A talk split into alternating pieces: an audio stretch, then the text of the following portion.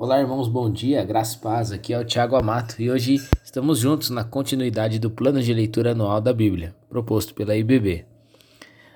Nosso cronograma hoje indica 1 Samuel capítulo 4 e 1 Samuel capítulo 5. Começando pelo capítulo 4, a palavra de Deus nos mostra o cumprimento da profecia que anunciava o juízo de Deus sobre Eli e sua descendência. Tudo começou com uma derrota inicial dos israelitas diante dos filisteus. Contudo, eles trouxeram a arca do Senhor até o campo de batalha e Rofni e Finéias foram os responsáveis por sua condução. O exército israelita se animou com a presença da arca, ao passo de que os filisteus desanimaram.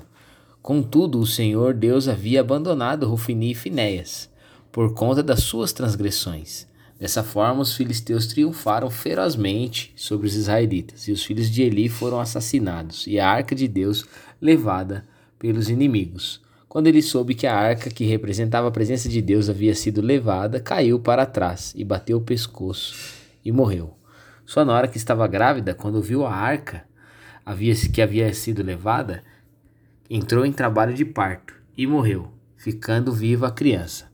As parteiras, a chamada Icabone, que significa a glória se foi de Israel. Devemos temer ao Senhor, Deus e a sua palavra. Não podemos brincar com a santidade do Senhor. Ele alertou Eli e os seus filhos, mas eles não deram ouvidos.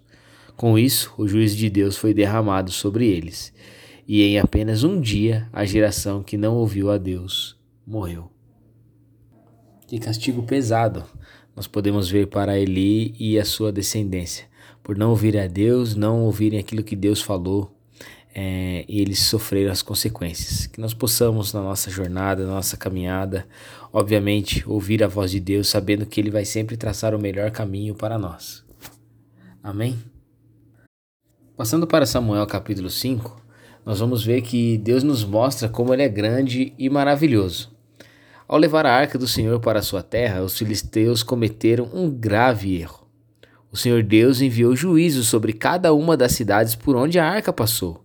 Além disso, quando ela foi colocada dentro do templo de Dagon, a imagem dele amanheceu caída, com a cabeça e mãos cortadas. Com tantas formas de juízo entre eles, os filisteus se desesperaram e decidiram que a arca de Deus deveria ser levada de volta para Israel.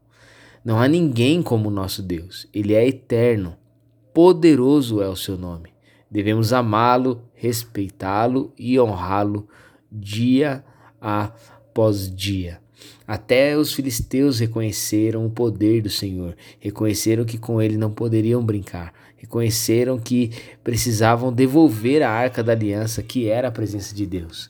Então, que nós, servos de Deus, filhos de Deus, possamos continuar com a nossa fé inabalável nesse Senhor Todo-Poderoso que enviou seu Filho amado para morrer por nós, e que possamos continuar crendo que, assim como Deus agiu naquele tempo, agiu naquele, naquele período do povo de Israel, continua agindo na minha vida e na sua vida. Amém? Vamos orar?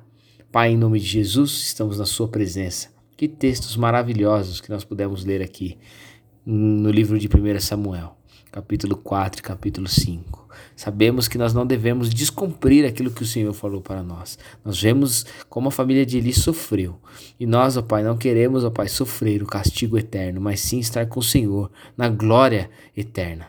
Então, que possamos cumprir a Sua palavra. E assim no capítulo 5, nós possamos saber que o Senhor é poderoso, mais poderoso que qualquer outro Deus pagão, sabendo que, ó Pai, a Sua presença é poderosa nas nossas vidas, é algo sobrenatural, que nós desfrutamos estar perto do Senhor, desfrutar dessa vida cheia do Teu Espírito Santo, cheia da graça e da misericórdia do Senhor sobre nós, e que possamos, ó Pai, entender que esse plano de vida nos leva para a eternidade, sabendo que o Senhor tem nos abençoado, tem nos chamado, nos vocacionado para te servir, para levar a Sua palavra, o Seu Evangelho Abençoe meus irmãos, que seja um dia de bênção, de graça, de reflexão na sua, na sua palavra, na sua mensagem. É o que eu te peço, em nome de Jesus, teu Filho querido e amado.